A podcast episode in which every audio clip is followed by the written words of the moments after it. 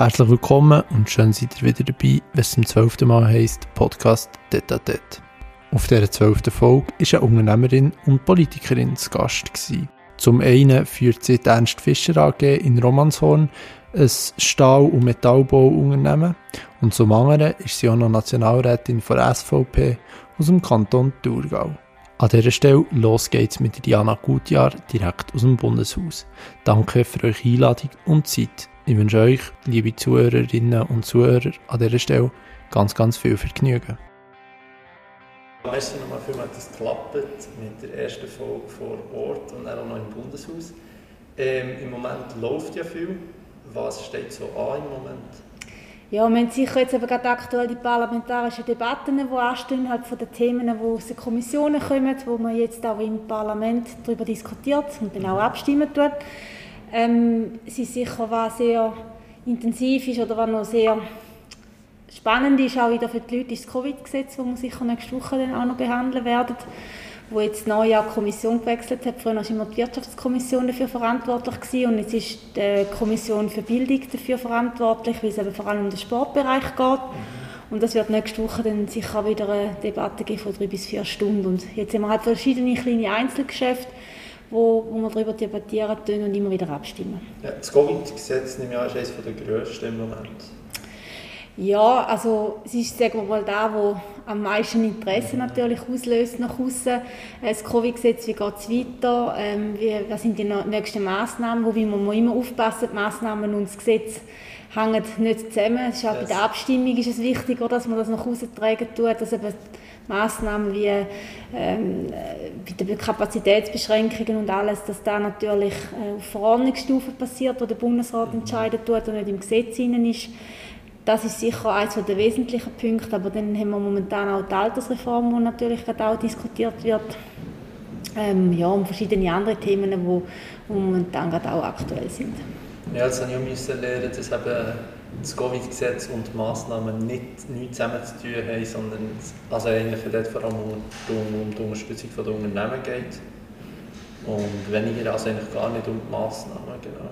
Genau, ja. Es sind eigentlich die finanzielle Abfederung der Unternehmungen, aber auch was die Kurzarbeitsentschädigung angeht, die ganzen Erwerbsausfallsentschädigungen, die man da drinnen geregelt hat und beim, beim Sport natürlich mit den Aff- und Perdu-Beiträgen wegen der ver verlorenen Ticketeinnahmen. Yeah. Und äh, ja, man merkt schon, dass natürlich normalerweise eine Gesetzesrevision geht über mehrere Monate, Jahre, kann man sagen. Mhm. Und da wird jetzt zum Beispiel das Covid-Gesetz, was jetzt um den Sportbereich geht, wird innerhalb von der gleichen Session behandelt. Also es ist ja immer so, es ist ja ein Rat ist immer zuerst der Ständ- oder Nationalrat ja. und dann geht es in einen anderen Rat und es ist eigentlich immer in der nächsten Session wird es im anderen Rat behandelt. Ja. Und beim Covid-Gesetz ist das noch speziell, dass man es in der gleichen Session in beiden Räten behandelt. Und ähm, das ist jetzt eben in dieser Session der Fall, dass es eben um, um die Aff- und Berdi-Beiträge geht, wo man die Höhe möchte streichen, wie bei den Sportclub und wo es auch um die, ähm, die Erweiterung oder die Verlängerung geht und von der Erwerbsausfallsentschädigung bis Ende Jahr.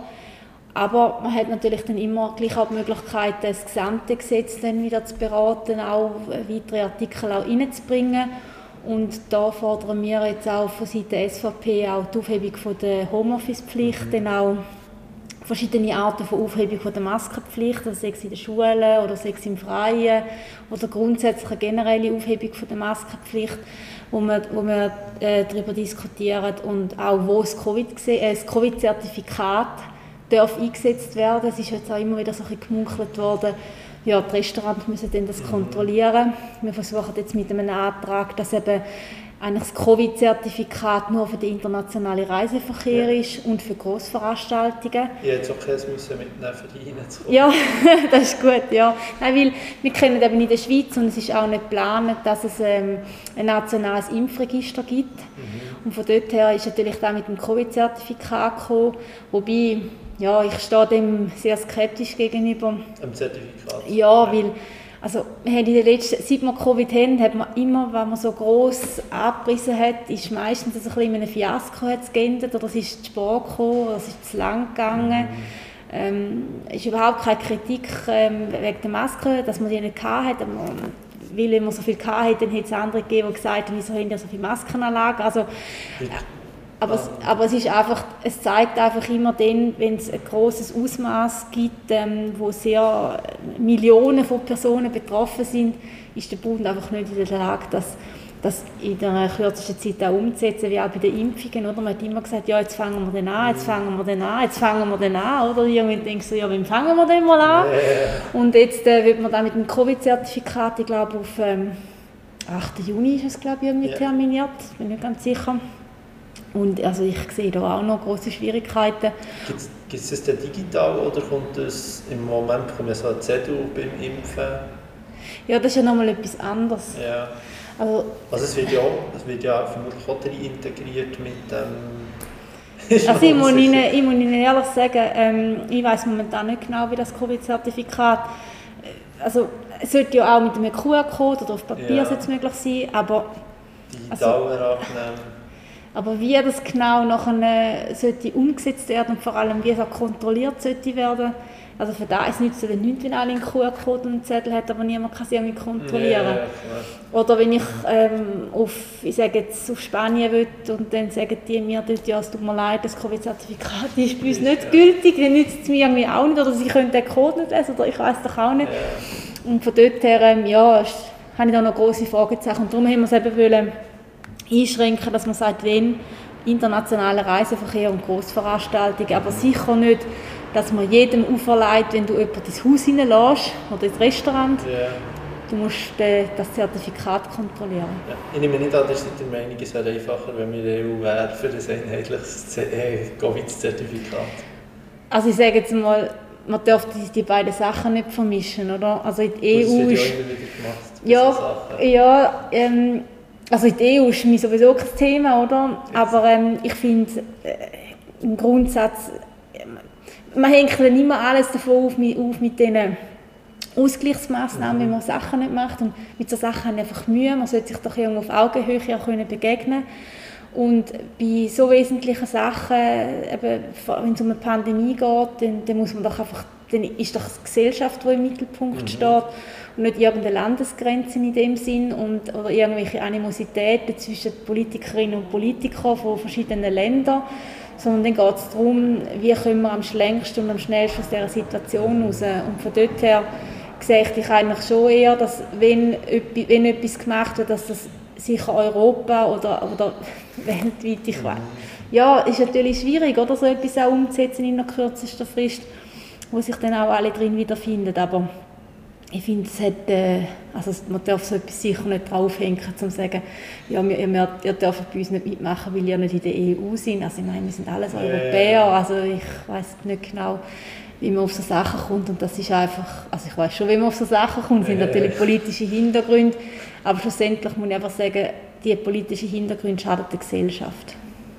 Genau, ja, am Anfang hat ihr ja gefordert, dass Grenzen zugehen. Das wäre eigentlich das Gegenteil von dem, was ihr jetzt sagt, oder nicht?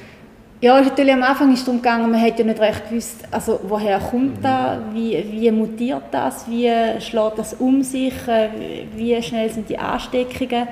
Und da hat es aber, finde ich, auch Sinn gemacht, dass, dass das auch alle Länder würden machen oder einfach sagen, jetzt, jetzt muss man einfach zumachen, weil sobald der, der Reiseverkehr gestoppt wird, dann können auch die, die Träger nicht mehr von einen Ländern in die anderen Länder transportiert mhm. werden und von dort her ist auch ähm, eine legitime Forderung, egal von welchem Land, um zu sagen, wir machen jetzt Grenzen zu, wenn es vor allem darum geht, dass es keine weitere Ausbreitung gibt. Oder? Mhm. Und es nützt ja dann nichts, und vor allem im Anbetracht dessen, dass man in der Schweiz dann so rigoros vorgegangen ist mit den Isolationen und Quarantänen, und gleichzeitig sind die Leute aber immer noch in Anführungszeichen in der Welt umeinander geflogen und man hat da verschiedene Mutanten aus verschiedenen Ländern in die Schweiz eingeführt, aber auch in andere Länder logischerweise. Yeah, ähm, und von dort her muss man einfach sagen, ist einfach das Augenmaß ein bisschen verloren gegangen. Oder man ist in, in wie der kleinsten Zelle, wo man es in Anführungszeichen im Griff hat, ist man streng, aber kommt das eigentlich von außen und das schirmst du dann nicht ab. Also, ja es ist dann wie, ja, das geht widersprüchlich. widersprüchlich ja. Und man hat ja auch noch gesehen, also eigentlich die Forderung, wo der Stelle die SVP war, die, die das zuerst auch in den Raum gestellt hat, um die Grenzen zu schliessen, dass das andere Länder ja auch gemacht haben. Also es ist ja dann nicht so, ähm, dass das nicht passiert ist, sondern man hat dann wirklich gemerkt, das ist nicht einfach ein politisches äh, Statement, sondern das ist ernsthaft. Also ja, so nicht... Australien hat es ja auch gemacht. Genau. Dort ist natürlich mit, äh, mit äh, geografischen Gegebenheiten ein bisschen einfacher. Aber das hat ja sehr gut funktioniert bei denen. Genau. Und eben, wir haben natürlich das Problem mit den Grenzgängern. Ich, ich bin ja selber auch in einem Grenzkanton daheim. Mhm. Und ich weiß, äh, wie, wie wichtig das auch ist, dass eben die Grenzen nicht in dem Sinne einfach so geschlossen werden. Darum ich bin immer so ein bisschen hin und her gerissen gewesen. Aber vom Grundsatz her, wenn man die Situation analysiert, dann, ähm, dann musst du die Grenzen zumachen, mhm. oder?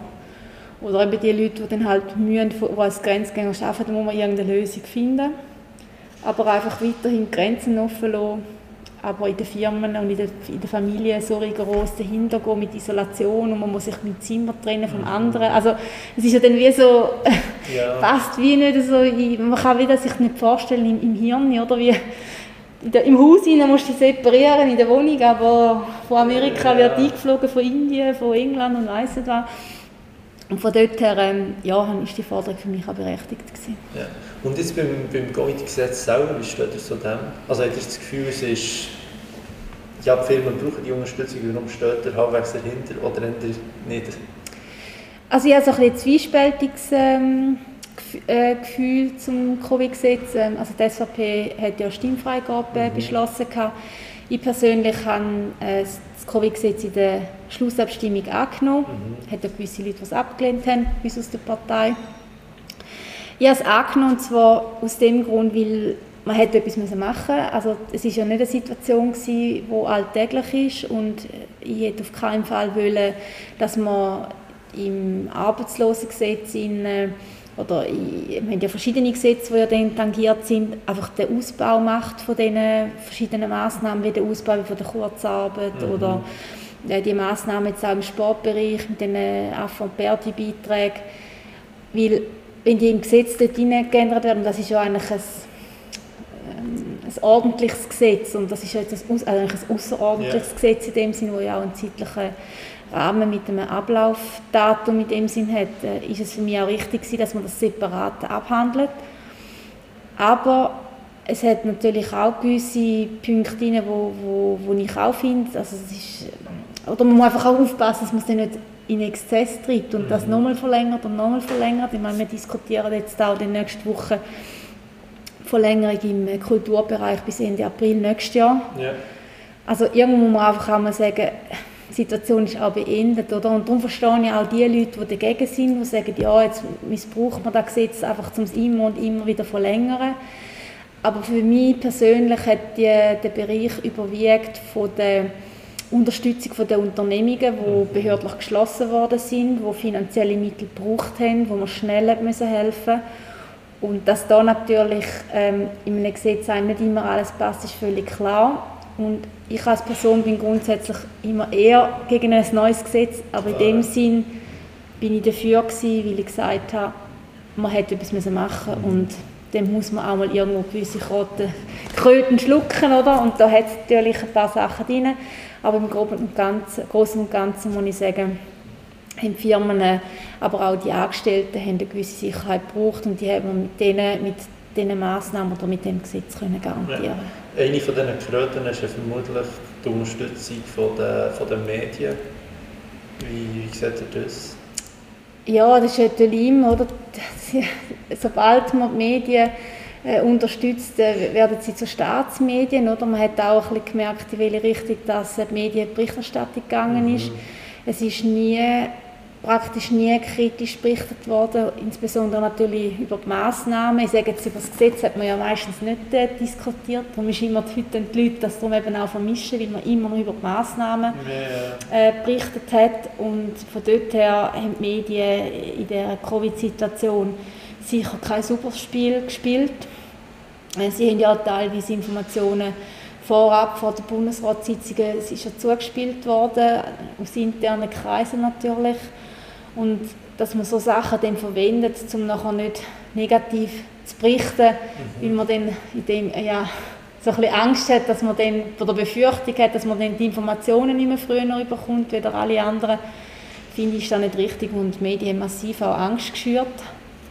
auch äh, natürlich in Zusammenarbeit mit der Taskforce, die dann natürlich auch ihres große dazu beigetragen hat, dass die Verunsicherung in der Bevölkerung so groß war, weil wenn man jetzt zurückschaut, ich sage immer zurückschauen ist immer einfach und so und eben kritisieren, aber man hat ja relativ schnell gemerkt, dass eigentlich die Maßnahmen, die harten Maßnahmen nichts bringen. Mhm. Wir können auf Deutschland schauen, je härter das der Lockdown war, desto mehr Fälle es Also irgendwie völlig abstrus und in der Schweiz je mehr Lockerung das man hat, desto weniger hoch sind die Zahlen. Yeah. Also es ist halt auch so ein bisschen die Eigenverantwortung der Leute, die halt in der Schweiz in dem Sinn, kann man sagen, höher sind und auch wissen, okay, ich habe die Freiheit, aber ich muss auch schauen, dass ich mir die Freiheit auch kann, äh, weiterhin, weiterhin gewähren und von dort her ähm, ja, das ist das sicher auch ein Punkt. Aber was mich eigentlich auch sehr gestört hat, ist, ähm, die Diskussion ist nie geführt worden in der breiten Öffentlichkeit, ist äh, nicht unbedingt die Unterstützung der Medien, sondern die Unterstützung der Kulturschaffenden. Mhm. Äh, nicht, dass die nichts gut haben oder so, aber es ist einfach in Unsummen von höheren Beträgen einfach wirklich von Anfang an das Geld verteilt worden. Und mir hat, äh, ich habe auch gemerkt, dass da etwas nicht kann stimmen oder dass das in die falsche Richtung läuft, indem dass ich letztes Jahr, eben weil ich in dieser Kommission bin, wo wir das auch betreuen, das Kulturgeschäft, dass ich da, wo Covid angefangen hat und so auf den Sommer an, extrem viele E-Mails bekommen von mhm. Kulturschaffenden, die Angst haben um ihre Arbeit, wissen nicht, wie es weitergeht und und das ist, hat sich dann im Herbst hat das wieder angefangen, die Mails, also im Sommer haben wir die Lockerung gehabt ja. und im Herbst hat das wieder angefangen und auf einmal, wo wir die massive Ausweitung hatten im Covid-Gesetz für die Kulturschaffenden, ist einfach auf null, also zero. Ich habe keine E-Mails mehr bekommen. Mhm. Dann haben wir gesagt, aha, also es kann ja auch nicht sein, dass man eine Krise nutzt. Eine Krise ist, ist immer da, zum, oder eine Krise bedeutet für jede Person oder für jede Firma, dass es schlechter ist. Sonst ist es keine Krise. Mhm. Und es kann nicht sein, dass man aus einer Krise noch mit Profit rausgeht. Zum, zum ein bisschen gutes Leben. genau. Und ja, nachher dann müssen feststellen, ja, Anscheinend haben die noch nie so ein gesichertes Einkommen gehabt. Aha. Und äh, so eine Sicherheit von, vom Lohn. Und dann hat man etwas falsch gemacht. Und dass man nachher uns den Vorwurf gemacht hat, ja, die Leute haben den Beruf gewählt und sie können ja auch nichts dafür, dass das so unsicher ist, muss ich halt auch sagen, ähm, äh, man kann nicht, wenn man einen Beruf wählt, dann wählt man einen Beruf und, wenn, und das kann eben sein, dass die Eventbranche, wo, wo jahrelang super gelaufen ist, dass das halt die Branche nicht ist, die es am meisten trifft mhm. und auch Tourismus. Vor ein paar Jahren war es die Industrie. Gewesen. Also es ist immer irgendjemand, wo, wo es tangiert, wo es trifft und was härter trifft, überproportional. Und ich, ich verstehe dann die Leute auch, dass die dann auch genervt sind, aber man kann nicht alles und jeden auffangen bis ins Letzte. Ja. Und und da hat man irgendwo durch mit dem Covid-Gesetz teilweise eben probiert. Man hat es allen probiert, recht zu machen und das kannst du einfach nicht. Und darum ist es jetzt so wichtig, dass man endlich das Covid-Gesetz wirklich Ende Jahr, dann, dass es ausläuft und einfach beendet ist und nicht einfach weitergeführt wird, weil sonst ist das wie so der Grundstock vom bedingungslosen Grundeinkommen. Ja. Bei allen. Nicht Was ja wissen, im Bundeshaus wird gefallen. Genau. Äh, noch eine letzte Frage zu, zum Thema Corona. Bezüglich der Maske hat ihr vorher auch gesagt, es hat ein paar Zürcher Jungunternehmer gegeben, die vom Bund da Masken haben verkauft Das ist ja von der SVP, glaube ich, unter anderem kritisiert worden. Ihr jetzt als Unternehmerin, wie seht ihr das? Unternehmerisch geschickt gemacht oder eine Frechheit? Oder schlecht vom Bund, dass man so Masken kauft und nicht vorbereitet ist? Ja, also ich muss so sagen, ich habe jetzt die Situation auch nicht bis ins Letzte äh, analysiert, wer jetzt da genau wie schuldig ist und so, aber im Grundsatz, jetzt abgesehen von den Masken, muss man auch sehen, dass es Leute gibt, die, auf einmal sagen, schmecken, wo Profit können sein, ist ja nicht etwas Schlechtes, oder? Die mhm. haben einfach den Braten gerochen in dem Sinn und haben sich aber auch in ein massives Risiko begeben. Es hätte ja auch können sein, dass, die, dass der Preis massiv zusammengeht oder eben auf einmal unheimlich viele Masken auf den Markt kommen, wo oder sie Masken nicht bringen. Oder Masken nicht bringen, genau. Und von dort her, ähm, auch da wieder, oder, im Nachhinein sagen, ja, die haben profitiert von dem, ja, hätte man es dann auch von ihnen berichtet, wenn sie doppelt drauf, also wenn sie alles verloren hätten. Und Konkurs gegangen. Und Konkurs gegangen. Genau. Und äh, von dort her ist es immer einfach, von, um dann auf die Leute auch zu zeigen und zu sagen, ja, die haben jetzt profitiert. Und das ist eigentlich auch die Diskussion, die mich grundsätzlich immer auch in dem Haus stört von linker Seite, dass man nur immer äh, den Gewinn im Vordergrund stellt, auch von, sagen wir jetzt von Firmen oder den, äh, wegen Dividendenausschüttungen, die gemacht werden Privatpersonen, wo ich immer sage, ja, aber das Risiko und der Verlust, äh, über das reden wir dann aber nie, oder? Dass vielleicht ein, ein, Unternehmer zehn Jahre lang Verlust gemacht hat und jetzt in den mhm. letzten zwei, drei Jahren massive Gewinne, dann blendet man das andere einfach aus und zeigt nur immer auf das, wo, wo super war, oder? Yeah. ist immer da immer, oder? Hätte, hätte, Fahrradkette, oder? Yeah. Äh, ja. Gut, wird ja jetzt ein oder andere Unternehmen, konkretes Sinn, wo ja dank Corona, also dank der Kredite nicht eine gute Dividende können zahlen Das wird ja auch immer wieder kritisiert. Ja, also was ich auch nicht darf sein, und das ist auch, ähm, ich bin dort dann auch, auch dagegen gewesen, ist ja dann nachher dann anders herausgekommen, dass man keine Dividenden darf ausschütten, wenn man Kurzarbeit mhm. bezieht. Ich habe das unterstützt, weil ich einfach gesagt habe, es kann schon nicht sein, dass man dann eben auf der Basis von einer Krise sich dann irgendwie sanieren tut. Mhm äh, weil eben eine Krise muss jeder irgendwo durch auch ein treffen.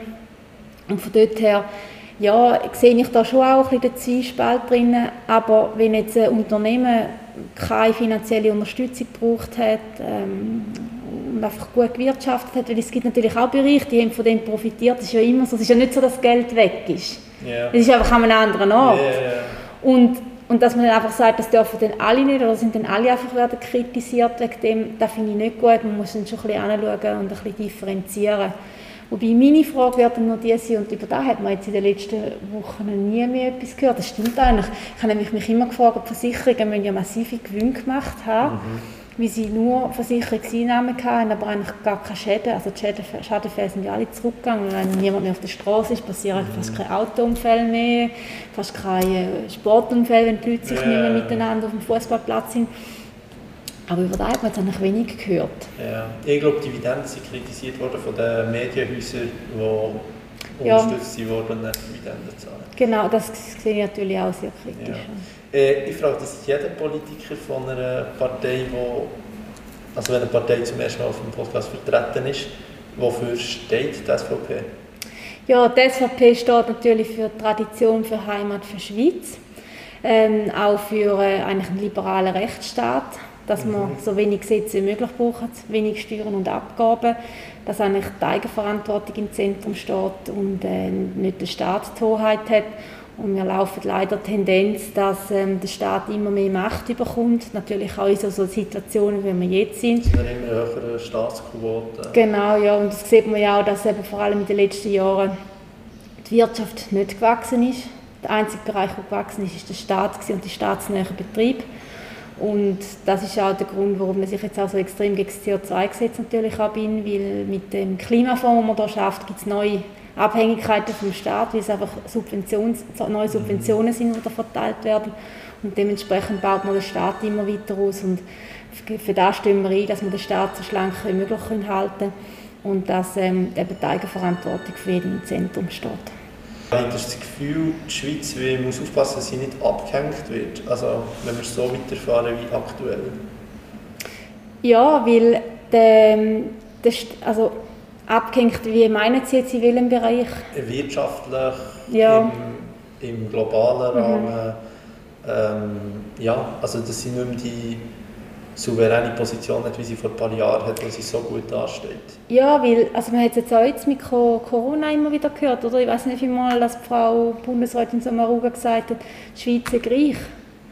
Ja, aber warum ist sie reich geworden oder warum haben wir so einen höheren Wohlstand? Weil man dafür geschafft hat und weil man eben auch äh, nicht jeden Sozialausbau gemacht hat, sondern dass man gesagt hat, man beschränkt sich aufs Wesentliche und nicht einfach da, wo nice to have wäre. Und wenn man sieht, wie die Entwicklung in den letzten Jahren ist und auch in Zukunft wird sein, dann äh, bauen wir eben den Staat immer weiter aus, immer mehr so den Sozialausbau, der immer mehr stattfindet. Und das ist natürlich immer auf Kosten von allen, oder? Es ist ja nicht so, dass man wenn es alle einfach mehr kostet, dann wird es einfach dann, wird's eigentlich ein, wird's eine Abgabe geben oder eine Abnahme geben von, von den finanziellen Möglichkeiten von jedem Einzelnen. Und wenn man die Regulierung genau anschaut im Verhältnis zum Ausland, dann werden wir da immer mehr abgehängt, wir probieren da immer, ich weiß nicht, also mit Musterschülern auch zu sein und das funktioniert einfach nicht äh, im Gesamtkontext und auch da wieder der Vergleich im CO2-Gesetz. Wir werden eine maximale CO2-Abgabe pro Tonne von 210 Franken haben. In Polen 2,50 Euro mit einem Drittel der Lohnkosten der Schweiz. Also man sieht, wir haben immer mehr Ansprüche, der Staat wächst immer mehr auf Kosten der Gesellschaft und da wird uns schwächen auf die Länge. Die SVP wird ja immer für äh, ihre ausländerfeindliche Politik kritisiert, seit dem Christoph Blocher, das bei allen bekannt war. Ähm, ist es zu Recht oder ist das mehr, wird das mehr von den Medien aufgehypt?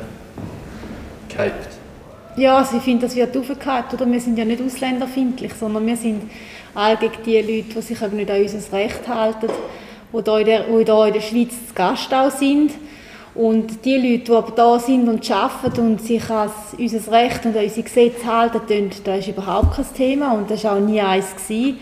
Und darum wird uns das natürlich immer wieder vorgeworfen, dass wir ausländerfindlich sind. Ich finde, also ich habe noch nie einen Ansatz gefunden, wo das eigentlich berechtigt die Aussage ist natürlich so, dass wir von unserer Seite her wie sagen Burka-Initiativen oder die Minarett-Initiativen natürlich unterstützen. Wie, eben, wie die Frage, die Sie mir auch gestellt haben, für was steht die Schweiz oder für was steht die SVP ein, ist eigentlich auch, um die Schweiz und unsere Tradition noch schützen und nicht einfach da so ein Multikulti in dem Sinn äh, schlussendlich haben, wo wir nicht in, dem Sinne nicht im Griff haben, wo wir sagen, wir wollen noch entscheiden, ob wir etwas wollen oder nicht. Und schlussendlich hat das Volk da, die Mehrheit hat entschieden, jetzt auch wieder die Burka-Initiative, dass man das nicht möchte, dass das in der Schweiz so eingeführt wird, dass man, das, dass man die Möglichkeit hat. Und dass man da eigentlich der SVP den vorwerfen tut, man sei ausländerfindlich, ist natürlich einfach eine plakative Aussage. Und eben ich selber, ich bin Unternehmerin, ähm, im Industriebereich tätig, wir einen Stahl- und Metallbaubetrieb, wir haben rund 80 Mitarbeitende, 10 Lernende, wir sind in Romanshorn im Kanton Thurgau stationiert und wir produzieren alles da und es ist völlig klar, dass auch in unserem Bereich oder vor allem in unserem Bereich sehr viele Leute hat, die Migrationshintergrund haben und das sind Top-Leute, oder? Die sind auch super integriert, die reden unsere Sprache und die haben Kinder, die hier in die Schule gehen. Und das ist überhaupt kein Thema, oder? Aber wir haben Probleme mit Leuten, die ähm, äh, sagen wir jetzt mal als Flüchtling oder als Wirtschaftsflüchtling in die Schweiz kommen und große Probleme da bei uns auch machen. Und da muss man auch anschauen und da muss man auch restriktiv vorgehen, weil das geht einfach nicht, dass man sich ähm, probiert, unser Sozialsystem auszubieten in dem Sinn und vor allem nachher große Probleme auch macht. Oder? Man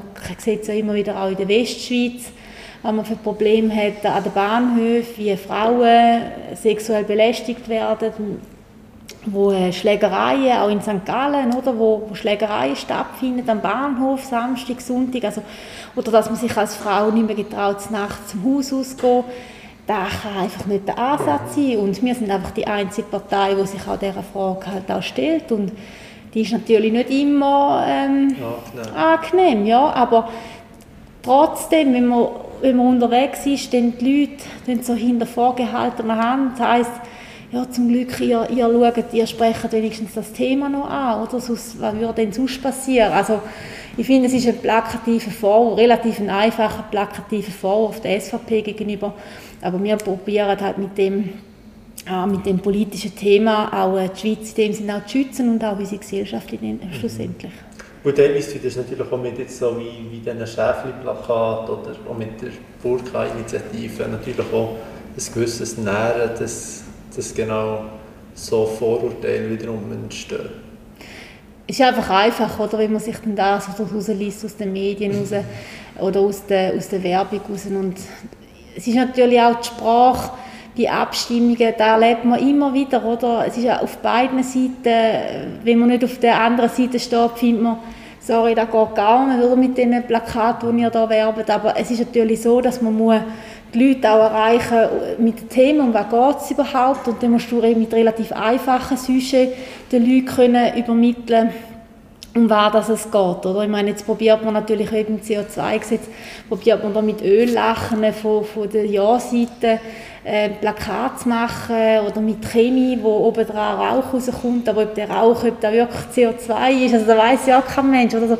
Man tut die Leute einfach mit Bildern, tut man die äh, nicht beeinflussen, aber sensibilisieren und schlussendlich muss man sich aber mit dem Thema auseinandersetzen und einfach aufgrund von einem Plakat äh, sagen, ja, ihr seid ausländerfindlich oder ihr seid da und da, finde ich relativ einfach, wenn man sich mit dem, mit dem Thema nicht auseinandersetzen tut. Mhm. Was schlussendlich ja eigentlich auch die Aufgabe von jedem Einzelnen wäre, wenn es dann um eine Abstimmung geht.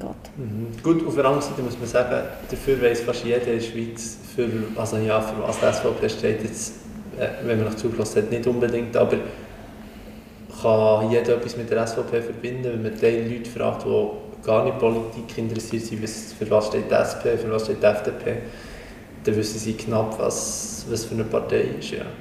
Ja, es ist natürlich so, oder? Ähm, wir haben ein relativ geschärftes Bild und wir haben relativ einen, einen, ich sage jetzt mal einen strammen Weg und den verfolgen wir auch und mit dem sind wir aber auch berechenbar.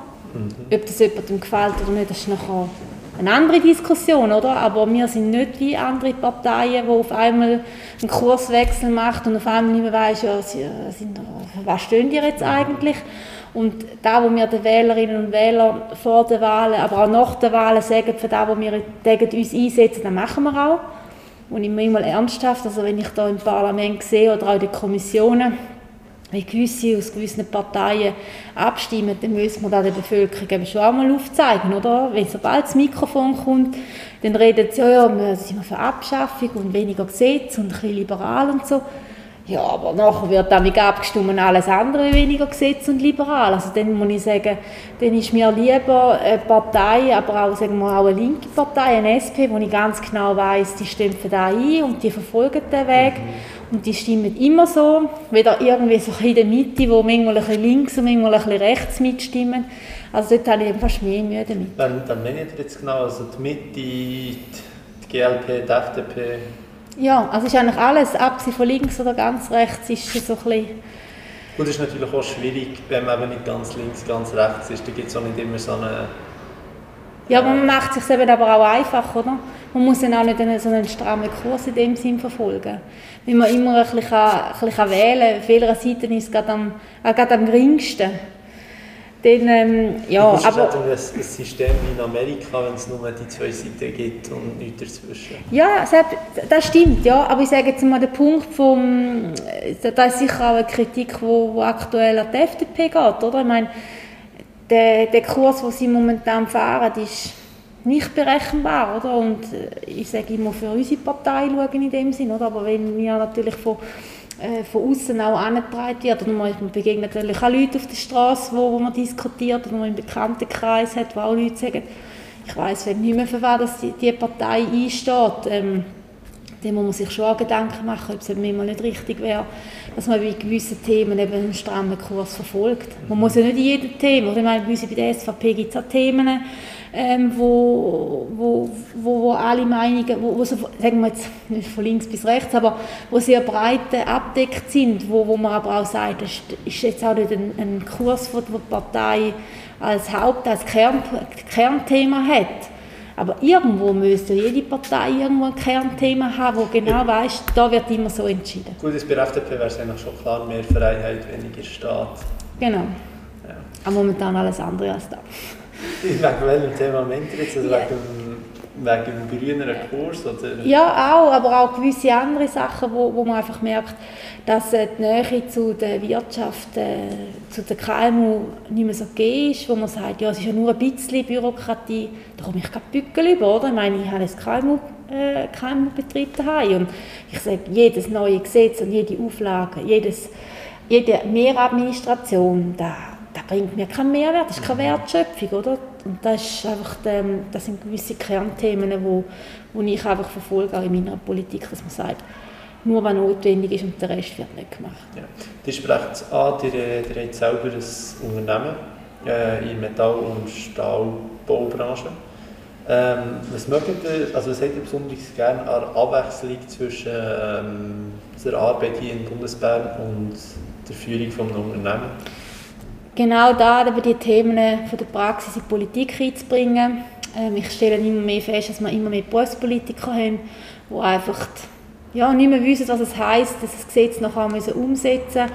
Ähm, auch da wieder am Beispiel jetzt vom CO2-Gesetz, das natürlich sehr aktuell ist, uns als Betrieb, wo sehr innovativ sind und auch Investitionen in höheren, im höheren sechsstelligen Bereich machen jedes Jahr, würde das CO2-Gesetz rund 25'000 Franken mehr kosten. Nur das allein. Und da kommt jede Session kommt dort wieder eine neue Auflage und dort ist wieder etwas Neues und dort ist wieder etwas Anpassung. Und ist meistens alles mit Mehrkosten auch verbunden. Und da haben die meisten ähm, haben, haben keinen Bezug mehr zu einer höheren CO2-Abgabe oder zu höheren Benzin und Diesel, einfach vom eigenen Portemonnaie, vom eigenen Auto her.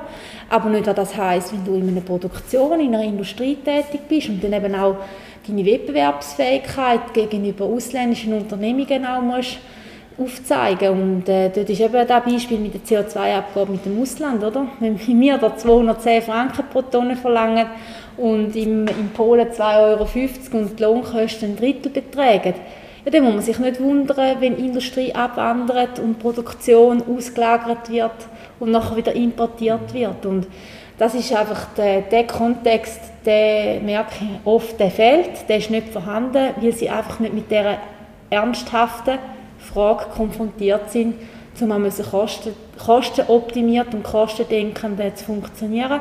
Und die meisten haben dann eben auch immer das Gefühl, man sehe nur äh, auf den Profit aus, aber das stimmt einfach nicht, oder? Ich meine, äh, äh vor allem, also wir haben etwa 600'000 Unternehmungen in der Schweiz, 99% davon sind KMU, Betrieb, die meisten Familien geführt.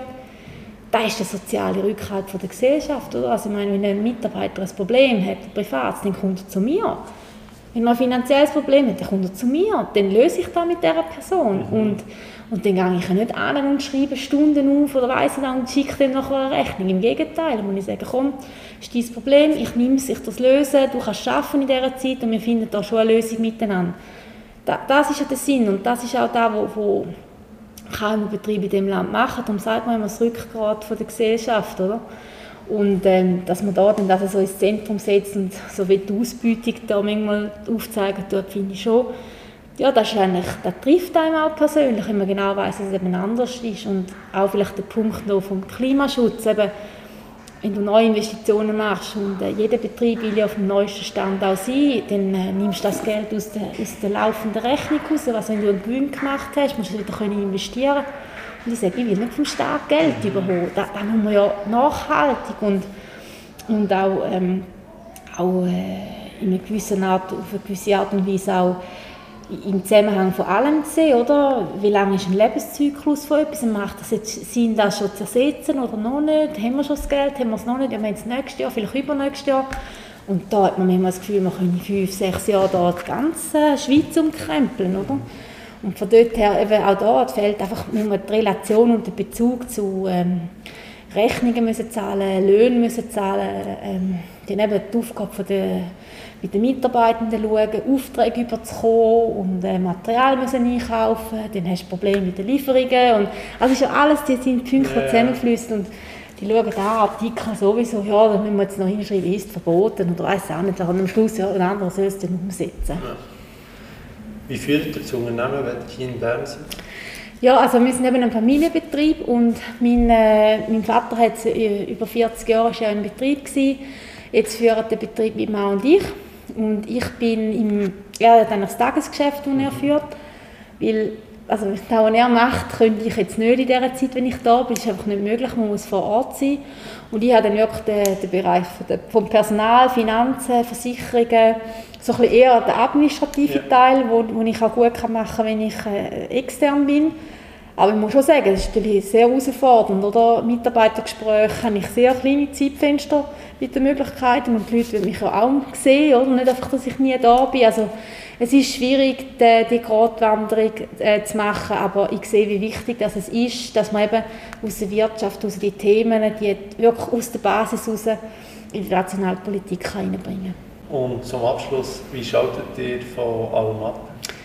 Ja, ich war früher ähm, Spitzensportler im Tennis, ähm, habe auch internationale Turniere gespielt. Also der Sport ist mir etwas sehr Wichtiges. Ich habe leider nicht mehr so viel Zeit und Möglichkeiten, äh, um, um das auszuüben. Vor allem Tennis nicht mehr. Du brauchst schon immer einen Partner. Oder? Und ich muss so einen dicht drängten Kalender. Ich kann mir leider nicht einen fixen Dienstagabend um 7 Uhr einrichten, weil irgendetwas ist immer. Und darum äh, ist mittlerweile, äh, oder in den letzten Jahren, ist eigentlich eines meiner grössten Hobby, um joggen zu gehen. Du kannst einfach Schuhe anlegen und gehen, oder? Egal, vielleicht das Wetter oder vielleicht noch ein Streich spielt. Aber sonst ähm, bist du dort relativ frei. Und äh, dass ich sicher einmal in der Woche ins Fitnesscenter gehe, wo ich auch ein Krafttraining, Krafttraining kann machen kann, weil ich eben auch sehr viel sitze oder eben laufe, die Rückenstärkung. Und dann merke ich schon, braucht man immer auch die körperliche Müdigkeit, um abschalten weil wenn du im Kopf müde bist, hast du meistens eben, kannst du vielleicht nicht gut schlafen. Für das brauchst du die körperliche Müdigkeit und die suche ich mit dem Sport. Sehr gut. Und der Matthias Zopf war letzte Woche zu Gast und der ist auch noch nicht zum Tennisspielen gekommen. Ah, okay, gut. ähm, ja, das wäre es. Danke vielmals für eure Zeit. Danke Ihnen vielmals. Spaß gemacht. Und weiterhin gute Session. Danke, alles Gute. Und euch, liebe Zuhörerinnen und Zuhörer, die bis jetzt zugelassen wünsche ich an dieser Stelle alles Gute für eure Zukunft. Es hat mich gefreut, seid ihr wieder zugelassen, was heisst Podcast Tete Es würde mich freuen, wenn ihr auch das nächste Mal wieder zulässt. Und es wäre schön, wenn ihr eventuell dem Podcast eine positive Bewertung würdet abgeben oder ihn mit eurer Familie und euren Freunden würdet teilen. An dieser Stelle macht es gut, bleibt gesund und fit. Und bis zum nächsten Mal, wie es wieder heisst, Podcast Tete